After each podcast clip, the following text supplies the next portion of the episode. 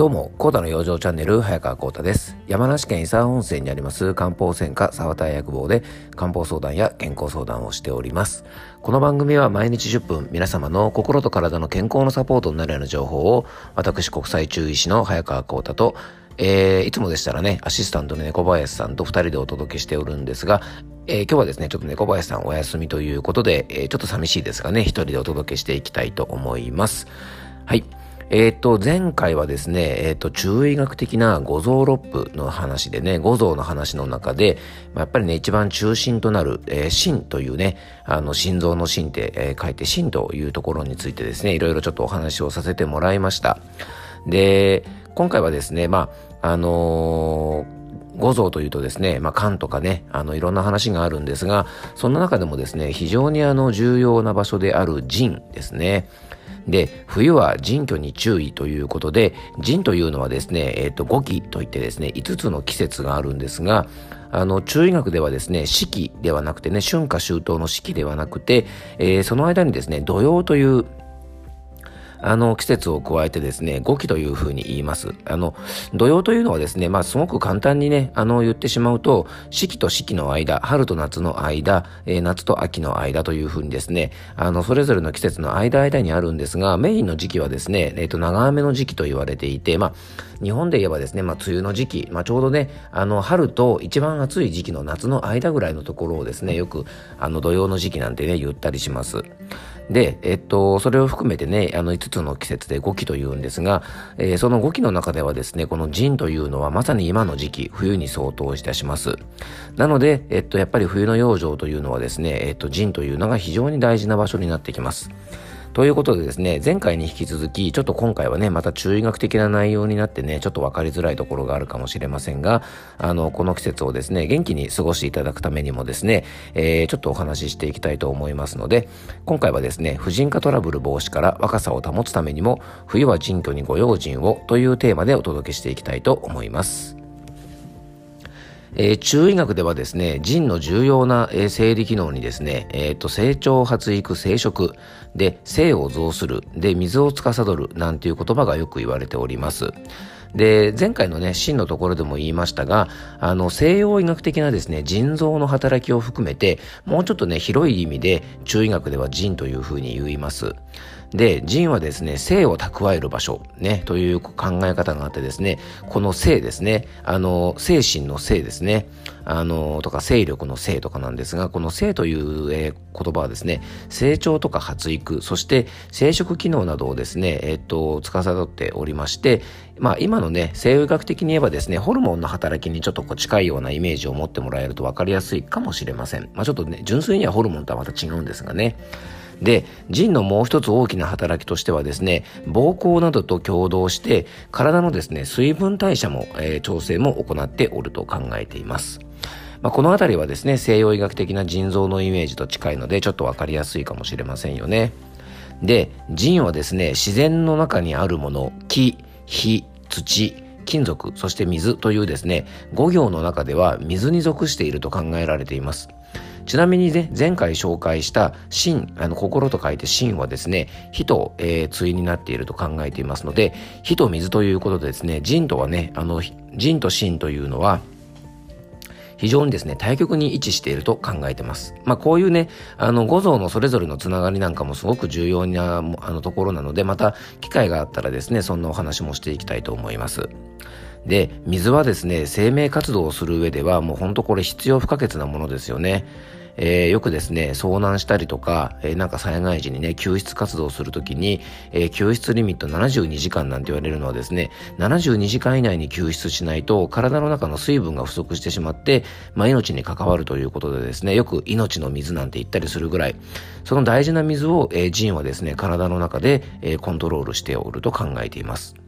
で、中医学ではですね、この腎機能が失調して、体のね、えっ、と、水のコントロールがうまくできなる、できなくなるとですね、ほてったりのぼせたりというですね、潤い不足の症状が出たり、水の代謝が悪くなってですね、排尿困難、おしっこトラブルとかですね、むくみなど、まあそういうですね、体の中の水液の停滞症状なんかが現れてきます。腎虚と呼ばれるような状態になるとですね、こういうような症状が起こるというふうに、えー、まあ考えます。そして腎の養生はですね、えー、冬はですね、気温が低くなってですね、まあ、人間のようにね、あの高温動物、要は常に一定の温度を保つ動物は、運動するためにですね、大量の熱をですね、体の中で温めて作らなきゃいけないんですね。だから冬になって気温が下がったりですね、体を冷やしてしまうと、腎の機能が低下して活動が鈍くなるだけではなくてですね、新陳代謝も不活発になって病気になりやすくなってしまいます。特に腎の働きが未熟なまだ小さいお子さんとかですね、腎の働きが年々低下してくるお年寄りの方は、えー、腎とつながりの深いですね、まあ、腰とか、まあ、体全体をやっぱり冷やしてはいけないんですね。なので小さい子供とかですね、年配の方に、あの、冬はですね、腹巻きをさせたりするんですが、まあ、こういうのは非常にね、理にかなっていますよね。で、今ではですね、使い捨てカイロなんかを上手に使ってね、あの腰の冷えとか体の冷えをね、えー、しっかり対策していくといいんですが、おへそのね、裏のあたりにある名門、命の門と書くね、名門という壺にカイロを貼ったりとか、えー、肩甲骨と肩甲骨のね、間あたりにある風門なんて言われる場所に、えー、回路を貼っておくと、あの、非常にね、これも冷え対策となりますので、えー、日頃から体が冷えるなぁなんていう方はね、上手に使うと、これもですね、腎を、えー、弱らせない予防につながります。で、足腰とかですね、体全体が冷えやすいという方は、漢方薬だと、補腎薬なんて言われるね、漢方薬を、あの、普段からですね、服用なんかしたりして、腎を補っておくことも、あの、おすすめではあります。まあ、具体的な漢方薬に関してはね、あの、専門のあのお店に、えー、相談したりとか、まあ、専門家の方にね、あの、皆さんご相談していただけたらと思います。えっと、僕とね、相談したいという方はね、お店のホームページからお気軽に、えっと、問い合わせいただけたらと思います。あの、県外の方とかね、あの、遠方の方も、えー、オンライン相談もしてますのでね、えっと、ぜひお気軽に、えー、ごご連絡ください。はい。えー、ちょっとコマーシャルでした。はい。で、腎というのではですね、非常に関係深いものがこれ以外にもいろいろあって、中医学ではですね、腎は骨を司り、髄を生じ、えー、その花は、えー、紙にあるなんて言ったりしてですね、あと、えー、髄とかですね、脳ともつながっていて、歯とか骨ともつながっているというふうにね、えっと、腎は考えるんですね。まあ、これはね、中医学的な理論なので、西洋医学的な的な見方からするとですね、歯みたいなね、腎が骨え？とか紙？え？みたいな感じでね、思うかもしれませんが、これね、中学的な考え方からいくと非常に理にかなってるんですね。で、僕らの体を支えている骨なんですが、えー、最初にちょっとお話ししたようにですね、腎は生を増して、えー、成長を発育、生殖を司るなんて言ったりします。ので、やっぱりこの骨というのはね、やっぱり成長とか発育と非常につながりますし、骨もそうですね、骨と一緒に、まあ歯もそうですよね。なので、こういう生命力の源みたいな人というところが弱ってくると、えー、年を取ってきてですね、だんだん骨が弱ったり、歯が抜けてきたりしますし、小さい子供もですね、骨の成長とか歯の成長というのは、やっぱこのね、腎という場所と繋がりが深いなんて言うんですね。あと、髪の毛もそうですね。髪の毛もですね、やっぱり豊かな髪の毛があるというのは、まあ男性も女性も若さの証なんて言われるんですが、やはりですね、あの特に男性なんかはですね、この腎が弱ってくると、だんだん髪の毛が抜けてきてですね、えー、若いうちから少しね、あの髪の毛が薄いなんて方は、えー、中医学ではですね、結構その腎の弱りとか、腎を消耗したりするなんていうふうに考えたり、えー、したりもします。女性の方も同じですね。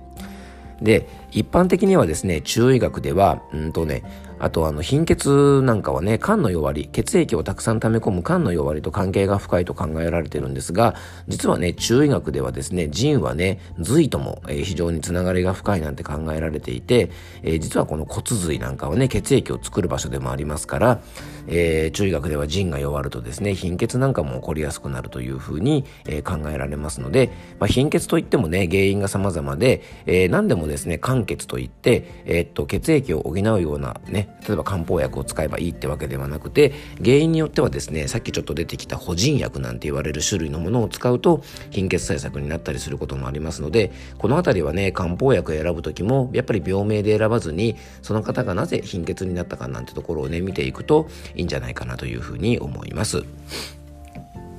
えー、ジンはですね、まあ、これ以外にもですね、例えば弱ると健忘症とかですね、体の反応が鈍くなって迅速に動けなくなったりとかですね、まあ、いろんなところに出てくるんですね。